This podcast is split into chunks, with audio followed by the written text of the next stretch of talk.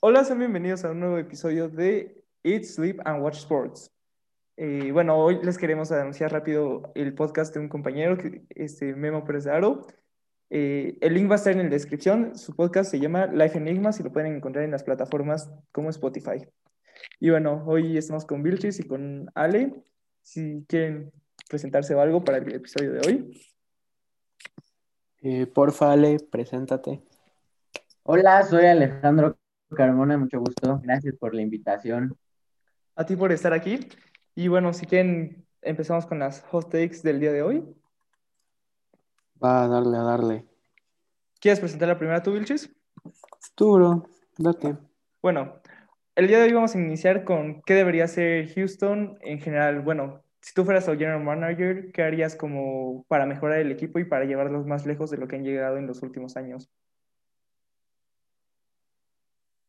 Tú, Ale, porfa, primero dinos lo que piensas. Gracias. Pues yo creo que Houston está tratando de hacer un poco lo que hace poco hicieron Golden State, buscando jugadores buenos en triples. No están buscando mucho a la altura, están buscando más hacer puntos en triples.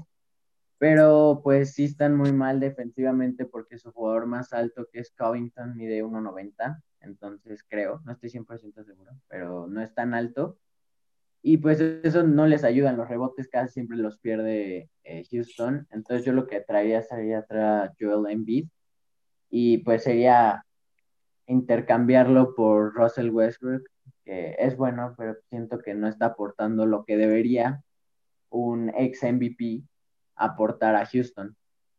Sí, como tú dices, Russell Westbrook creo que llegó en agencia libre el año pasado con muchas expectativas y realmente no se cumplieron creo que Houston hizo una temporada muy parecida al año pasado y realmente con el equipo que se traía se esperaba más de ellos.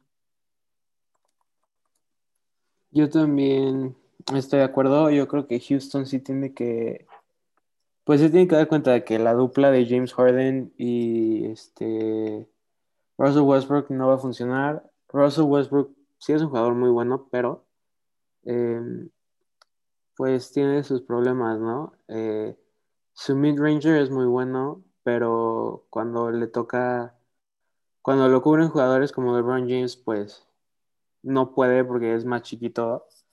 Entonces, este, sí, eh, Russell Westbrook o tiene que mejorar en sus triples o Houston lo tiene que sacar. También una parte muy importante de Calice es que les falta un big man, les falta alguien que pueda ganar de rebounds, este, alguien que pueda dominar en la paint. Y yo creo que Joel Embiid sí sería muy buena opción. Yo creo que sí pudieran poner eh, un buen paquete para hacer ese trade y que Joel Embiid y Harden puedan jugar juntos. Y hay que ver qué sucede porque ahorita Houston va a traer tanto a nuevo general manager como a nuevo coach, ¿no? Están en un proceso de reconstrucción total en el equipo. Exacto. Y sí, como dices, creo que además Joel Embiid está en una época donde está en su prime y todavía le quedan años y junto a James Harden podrían hacer algo y probablemente llegar más lejos de lo que han estado llegando en los, últimos años.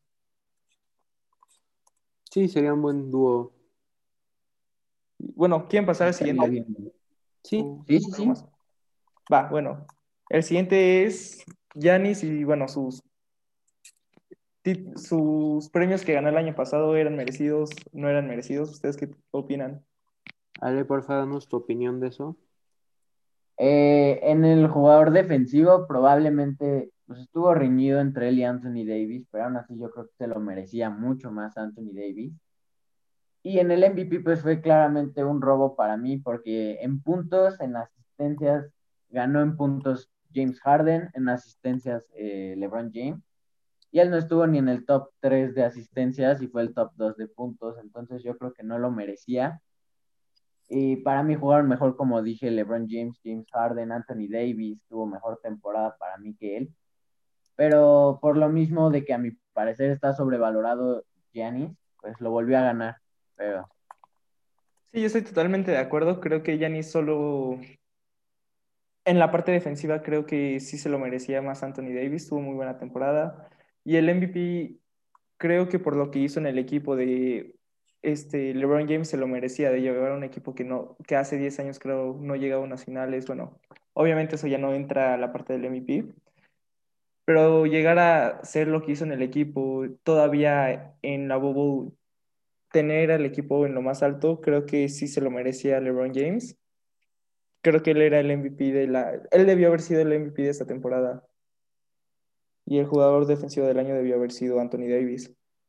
Yo, yo creo, el MVP obviamente es como, y el All-Star Game, todo eso es como un concurso de los jugadores más populares. Por ejemplo, Bradley Beal este año de, debió de estar en el All-Star Game y no estuvo porque simplemente está en un mal equipo donde no está ganando, pero tuvo mucha mejor temporada que muchos de los que sí fueron al All-Star Game. De hecho, creo que fue el primer jugador en promediar más de 30 puntos que no ha sido Sí, seleccionado. eh, ajá, sí, de hecho fue el primero.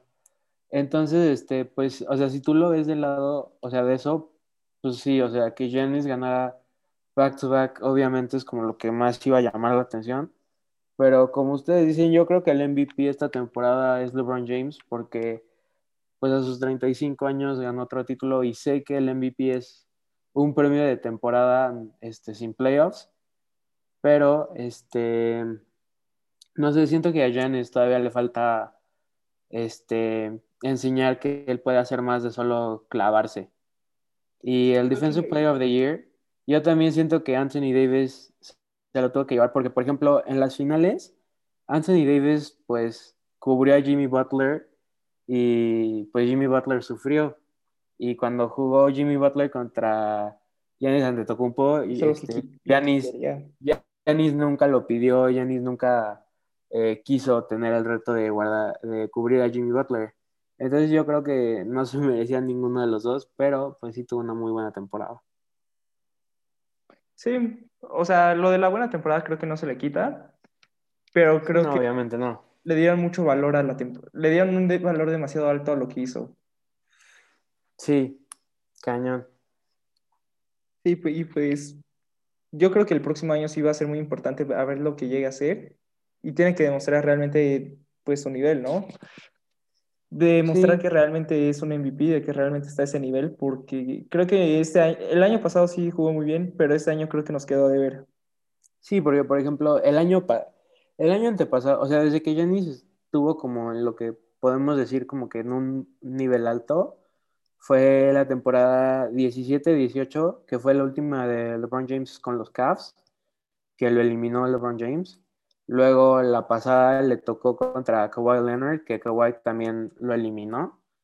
Y pues esta temporada le eliminó pues, Jimmy Butler. Entonces, o sea, cuando a Giannis se le presenta un jugador a su nivel o un poquito mejor que él, como que en los playoffs se asusta un poquito. Y yo no sé por qué eh, no ha buscado en la offseason este, tratar de mejorar, tratar de expandir su juego. Porque en los playoffs, si tienes mucha suerte, es una serie de cuatro partidos. Entonces, pues obviamente los equipos, o sea, van a estudiar lo que haces, van a saber lo que traes. Y si tú, lo, y si, o sea, sí, por más bueno que seas, no vas a poder este, hacer lo mismo todos los playoffs. Y eso es lo que le pasa a Giannis, que no, no tiene algo más que ofrecer. Entonces llega un momento donde los equipos dicen, ah, pues Giannis, ¿qué va a hacer? Pues se va a clavar. Entonces, ¿qué hacemos? Pues ponemos dos defensas y a ver qué hace. Sí, como dices, creo que de hecho la, en general los equipos en- durante los playoffs y durante la temporada defienden muy bien la- el interior del, de la cancha y eso a veces evita que Yanis pueda tener juegos productivos y de tres se sabe que no tira bien y es algo que le ha costado mucho en los últimos años. Sí, y por ejemplo, algo o sea, que, oh, perdón, perdón. tú, tú, tú, tú, Ale. También algo que yo he visto mucho de Yanis es de que cuando son momentos claves o partidos importantes, como que se apaga. Entonces, en esos momentos yo he visto que el que brilla de los Bucks es Middleton y le están quitando mucho mérito ya que también él dio una muy buena temporada. Para mí mucho mejor que Yanis, pero pues no sé por qué le dieron otra vez a Yanis el MVP. Sí, y o sea, también, por ejemplo, algo, o sea, que es lo mismo con Giannis que con Russell Westbrook. La liga, o sea, ya está en un tiempo donde si no tienes un tiro de tres, en algún momento eso te va a causar problemas. Tarde o temprano, si no tienes un buen tiro de tres, este, le vas a sufrir. Es que ahorita, de hecho, como dices, es más valioso un jugador que pone que te meta tres tiros de tres a un jugador como Ben Ajá. Simmons, que no puede, que no puede Sí. tirar de tres. Por ejemplo, o sea, tú ves a jugadores como JJ Redick o, por ejemplo, Duncan Robinson, que son jugadores que tiran puro tres. Y la importancia de Duncan Robinson para Miami Heat, o sea, fue, fue extremadamente importante Dun- Duncan Robinson por sus tiros de tres. JJ Redick con Filadelfia hace unas temporadas en los playoffs también era muy importante.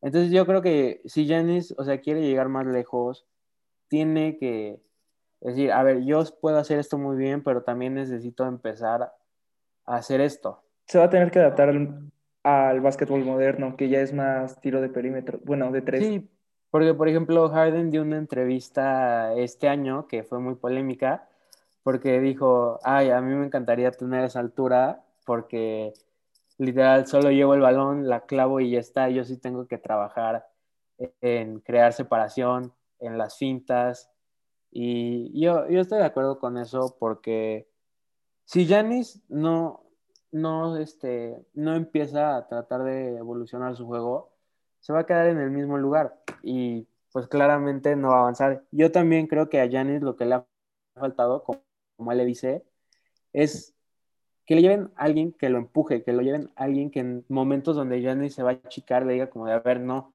nosotros estamos aquí, este, no me puedes fallar, necesito que, que este, te pongas a las vivas. Por ejemplo, alguien como Jimmy Butler, alguien que lo empuje a ser mejor, porque en su equipo Middleton sí fue más clutch, pero Middleton no es el líder de ese equipo, no es la voz de ese equipo. Giannis es el que se supone que es el líder. Y si Giannis pues no puede, o sea, si él solito como que se asusta o no puede estar a la altura de esos momentos, pues está muy cañón. Sí, como tú dices, pero creo que también hay algo que ver. Giannis es una estrella y no sabemos muy bien su mentalidad con otras estrellas, cómo puede llegar a ser. Porque, pues, él, realmente, el equipo de box es Giannis, ahorita. Y no sé, como tú dices, si le llevas a un Jimmy Butler, ¿cómo va a reaccionar Giannis? ¿Cómo va a reaccionar su juego? Y creo que sería algo interesante y algo que me gustó mucho de, algo que me gusta mucho de LeBron James es que se sabe adaptar a los juegos de sus compañeros. Él le puede dar el juego a, sus demás compañeros y se ha visto con Kyrie Irving, se ha visto con Dwayne Wade y se ha visto últimamente con Anthony Davis. Sí. Y, o sea, yo creo que Giannis, por, o sea, tú ves a Giannis en el draft del 2013 y pues estaba súper flaquito y así. Entonces yo creo que si le dan a una estrella que lo empuje, que le, le dé como que esa seguridad, yo creo que sí puede brillar. Porque Giannis, o sea, es un jugador totalmente diferente a como entró a la liga. Entonces yo creo que si le das un líder así nato, no un líder que le, o sea, como Giannis, que por cómo es ahora es el líder, sino un líder que, o sea, Un líder que, 100%. que Ajá, sí. inspire. Uno que sea un líder nato. Ajá. Le das un líder nato y yo creo que Giannis pues sí puede ser muy bueno porque yo no creo que él se lo tome personal, que hace con un jugador como Jimmy Butler le diga como de necesito que no te me achiques, necesito que te pongas a las vivas. Yo creo que si tiene a, a un compañero que lo empuje bien, yo creo que Giannis sí puede pues llegar a ser lo que se supone que tiene que ser. Sí, bueno, creo que va a ser interesante ver. ¿Quieren pasar a la siguiente sección o quieren seguir aquí? Como gusto. Sí, A ver, si quieres tú presenta la Vilchis. Este. Ah, ¿quieres que yo presente las otras? Sí, la del Barça. Ok, ok, ok. Ya las presento. Ah, A ver, la primera, Ale, quiero, quiero ver que nos des tu opinión. El Barça no va a quedar en los primeros tres lugares de la liga esta temporada. Pues yo la verdad, tristemente creo que no, eh, porque últimamente están sorprendiendo más bien. Equipos que no les esperábamos mucho en esta temporada en la Liga Española, como Real Sociedad, Cádiz, que pues la verdad hasta la, hasta la jornada pasada iba en tercer lugar, creo, cuarto. Y, y pues el Barça no levanta, o sea, tiene buenos momentos y nada más. por ejemplo, el partido pasado, muy buen momento cuando entró Messi, pues yo veía ese partido perdido para el Barça, sinceramente. Entró Messi, pues le cambió la cara al partido. Pero cada cuánto hace eso Messi, últimamente yo he visto a Messi muy apagado, casi todos sus goles esta temporada han sido de penal. Y eso quiere decir que no está ya el Messi de hace un año, hace seis meses, porque yo siento que ya veo a Messi con una mentalidad de salir del equipo y no de aportar lo que debería de aportar por el Barça. Y pues muchos jugadores están en el mismo plan de que pues ya no ven como al Barça como lo que es, ¿no? Un equipo grande. Y lo cual ha, ha quitado ese miedo que antes muchos equipos tenían hacia el Barça, que era vamos al Camp Nou y contra el Barça. Entonces ya iban hasta mentalidad algunos de perder. Y ahora pues dicen es el Barça, está pasando un mal momento y pues les hacen de las suyas al Barça, como Getafe, equipos así. Entonces no, no creo que quede en el top 3 el Barça. ¿Quieres tu Vilchis o...? Eh, como tú digas, bro. Pues a ver, vas. Este, pues yo también estoy de acuerdo, o sea, em, eh, como tú bien dices, los goles de Messi esta temporada, la mayoría han sido de penal. Ir a jugar Nou Camp contra el Barça ya no, ya no pesa igual, este, ya no es lo mismo. em, y pues sí, este, hay, hay veces que tú ves a Messi en el campo y sí lo ves como que medio raro.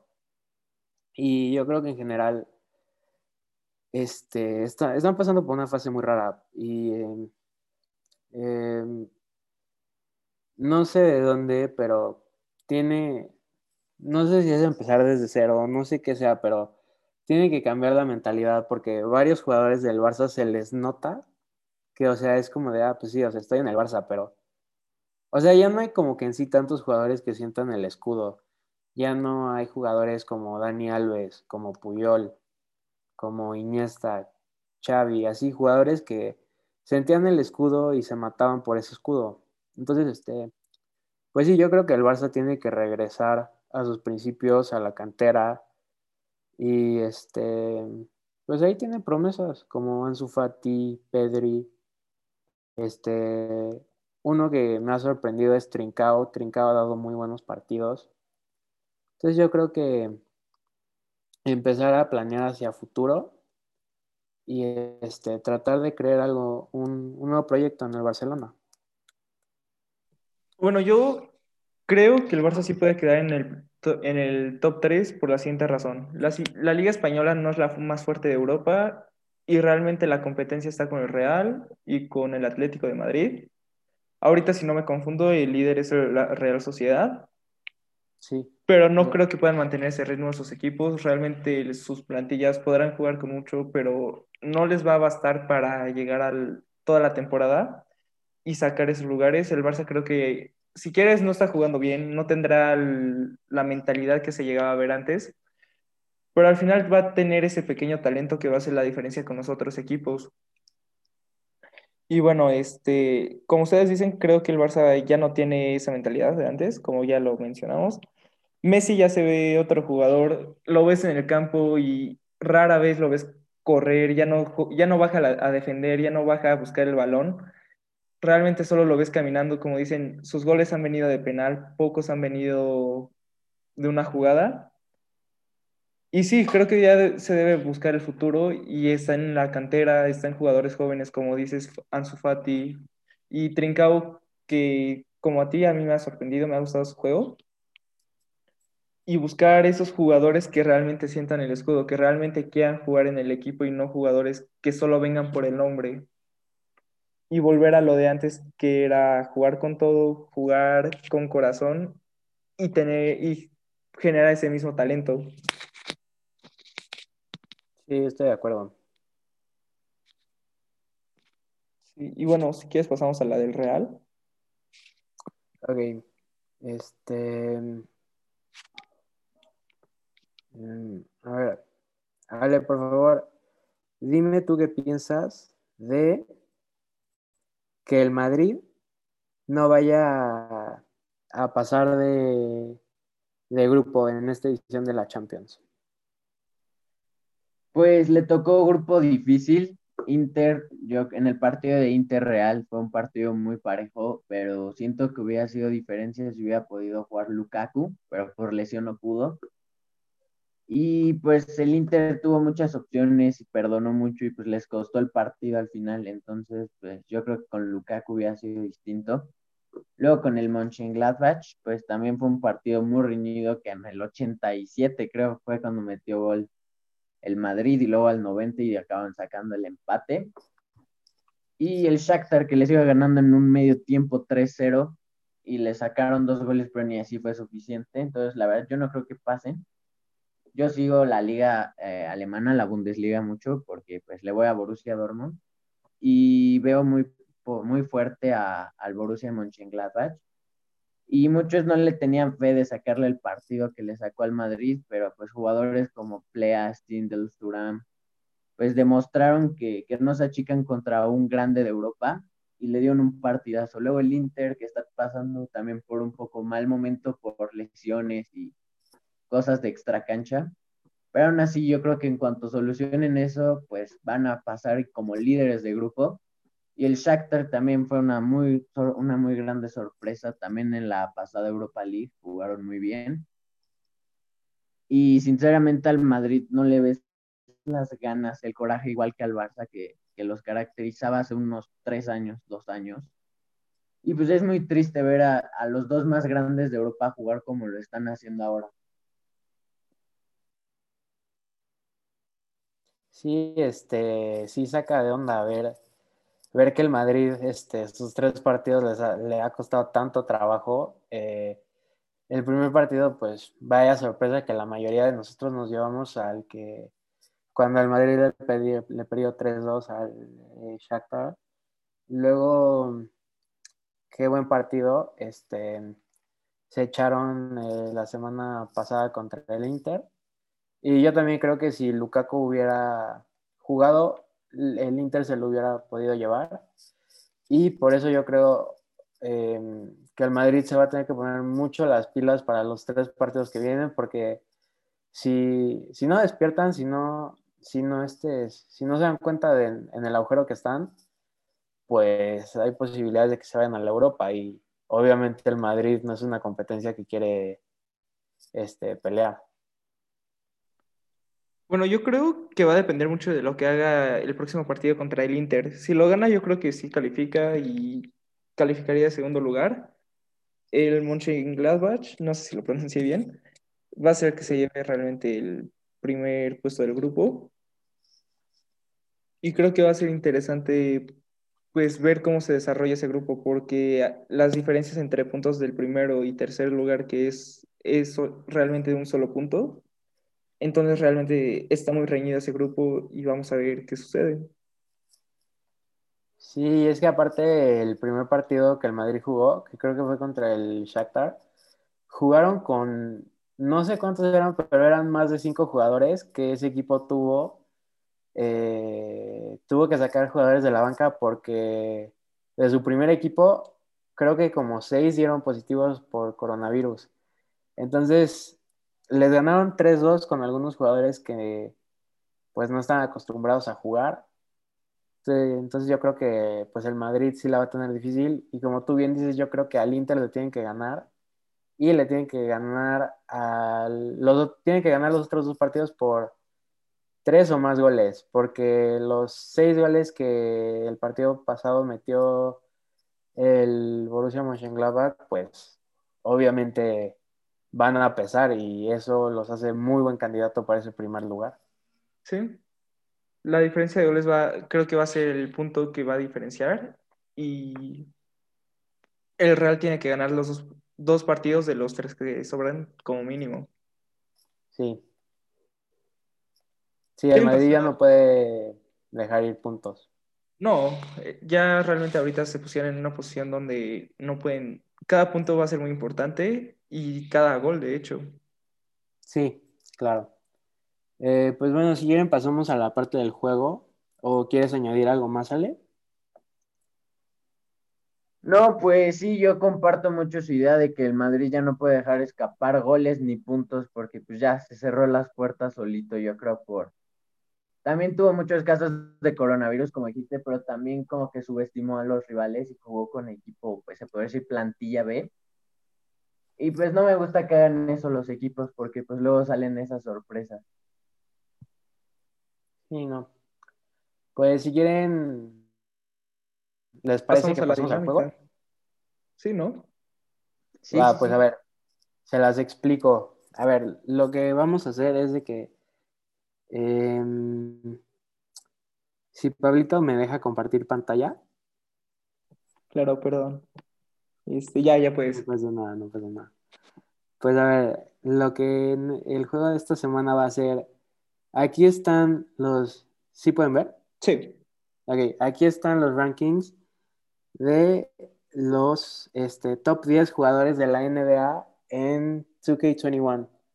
Eh, si quieren, yo se los voy a ir diciendo y ustedes me van a decir si creen que están sobrevalorados, si creen que deberían de tener más o si creen que están este, bien. A ver, va, me parece. Ok, pues el primer lugar, obviamente, LeBron James con 98. ¿Qué pensamos de eso? Si quieres tú primero, dale. Gracias. No, pues yo creo que muy merecido lo de LeBron porque tuvo una muy buena temporada, eh, pues la temporada regular. Y durante los playoffs yo creo que fue su mejor momento de, del año por todo lo que hizo por los Lakers, como habías dicho antes, que llevaban 10 años sin llegar a una final. Y no solo llegaron, ahora también la ganaron. Y regalaron partidos muy buenos, la verdad. Sí, yo también estoy totalmente de acuerdo. Creo que LeBron James confirmó durante estos playoffs que a sus 35 años de edad sigue siendo el jugador más dominante y el que más influye cuando está dentro del campo. Y creo que es el claro jugador, él debería ser como es el jugador número uno del 2K. Sí, yo, yo también estoy de acuerdo. LeBron James, pues qué buena temporada tuvo. Eh, campeón su cuarto anillo, entonces yo creo que ese 98 es muy merecido. Luego, en el segundo lugar tenemos a Giannis Antetokounmpo con un 97. ¿Qué opinamos de eso? Bueno, pues... Ah, vas, vas, vas. Ah, perdón, gracias. Eh, pues tuvo buena temporada, pero pues no creo que mereciera el 97. Yo le daría máximo un 95, 94 porque no jugó como hace un año que fue otra vez MVP por primera vez él, que la verdad ahí sí me sorprendió que a su corta edad daba los partidos que, pues que dio, pero esta temporada pues no fue el Giannis de hace un año y pues solo por ser MVP yo creo que le dieron la media de 97. Yo estoy de acuerdo, creo que Giannis no se lo merece. Eh, de los que están abajo, creo que fácilmente Anthony Davis y James Harden deberían estar arriba de él. Y como dice Ale, yo creo que su media debería ser de 95-96, abajo de Anthony Davis y de James Harden, que son jugadores que en lo personal se me hacen mejores y que tienen un mayor impacto. Sí, yo también creo que no fue merecido, yo también creo que por ser el MVP le tuvieron que dar eso. Pero, por ejemplo, a mí se me hace una falta de respeto que Anthony Davis sea un 95. Yo creo que si el segundo mejor jugador de la NBA es Anthony Davis porque, pues, si, sin Anthony Davis, LeBron James no gana ese anillo. Y sin LeBron James, Anthony Davis no gana ese anillo. Entonces, los dos, pues, deberían de ser los, los que tienen más ranking en el videojuego. Luego en el tercer lugar está Kawhi Leonard con 96. Bueno, yo creo que es lo mismo. Debería estar abajo al menos que Anthony Davis. Porque creo que su cierre de playoffs dejó mucho que desear y realmente demostró que los Clippers no es el equipo que se esperaba. ¿Tú qué opinas, Ale? Pues se me hace un jugador muy completo se clava muy bien, tira muy buenos triples. Pero como ya dijimos todos, Anthony Davis debería estar por encima de ellos. Yo digo que Anthony Davis debería ser el segundo. Pero pues no, tampoco se me hace como mala su, su media. A lo mejor 96 está bien. Pero otra vez Anthony Davis merece el 97, yo creo. Sí, yo también estoy de acuerdo. Yo creo que como debería de ir sería LeBron James primero, luego Anthony Davis y luego sí estoy de acuerdo que vaya Kawhi Leonard porque pues obviamente este sí lo que pasó contra los Nuggets fue algo que él no él este pues no tuvo el mejor partido en ese Game 7, pero pues yo yo creo que Kawhi Leonard sí debería de ser el tercero de rankings. Luego en el número 4 está James Harden con un 96. Ah, si quieres tú, Ali. Gracias. Pues yo digo que sí está bien su media, quizás un puntito más, no, no estaría nada mal para James Harden, porque pues por algo fue el jugador con más puntos en la temporada y pues sí fue muy alto eh, la diferencia con el segundo lugar fue 35.6 el promedio de puntos por partido de James Harden. Y Anthony Davis 31, 32. Que a Giannis Antetokounmpo 31, 32. Entonces, pues, merece más, yo creo, James Harden que Giannis. Sí, yo estoy de acuerdo. Creo que lo había mencionado antes. James Harden se merecería una puntuación un poco mayor que Giannis. Y realmente él es el mejor anotador este, actualmente en la NBA y, ha sido, y es de los mejores que se han visto últimamente. Y a la defensa, pues realmente no hace su trabajo mal. Sí, no, este, yo también estoy de acuerdo. Yo creo que James Harden está bien, o chances si un puntito le deberían de, le deberían de dar un puntito más. Como tú bien dices, a James Harden se le hace mucha burla de que no juega defensa, pero si sí ves sus partidos, sí te das cuenta de que pues juega más defensa que jugadores como Curry. Uh, entonces yo creo que sí le faltaron un poquito al respeto.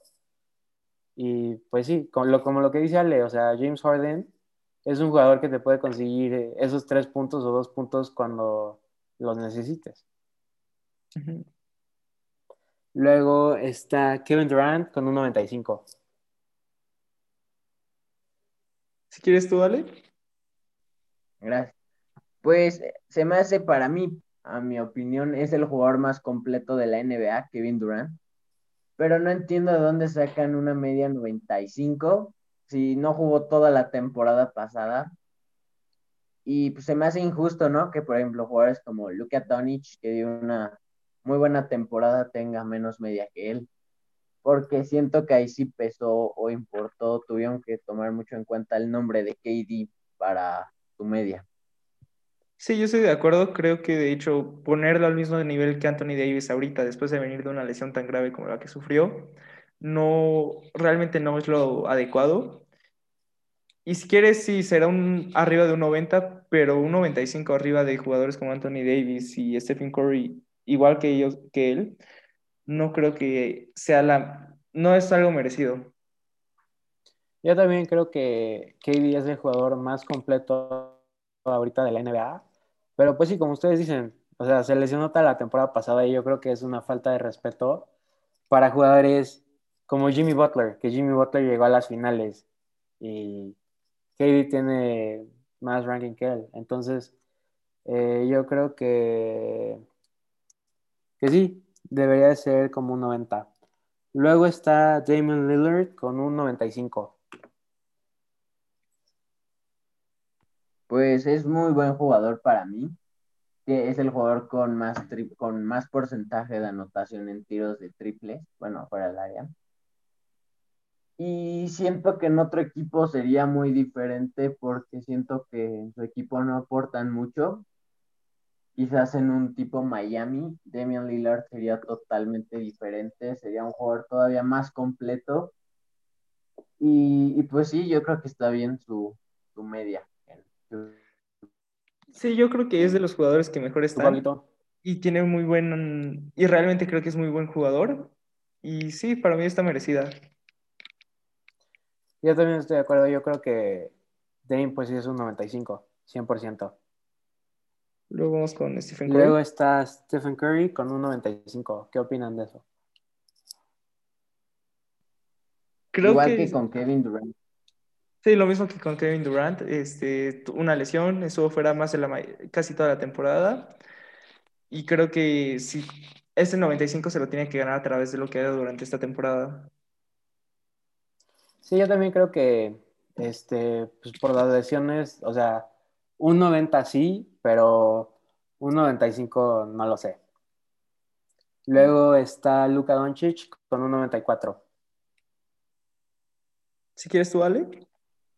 Gracias. Pues yo creo que sí, muy merecido, dio una muy buena temporada. Para mí es una de las futuras estrellas, de las mejores futuras estrellas de la NBA, ya que es un jugador que, que deja todo en la cancha todo el tiempo.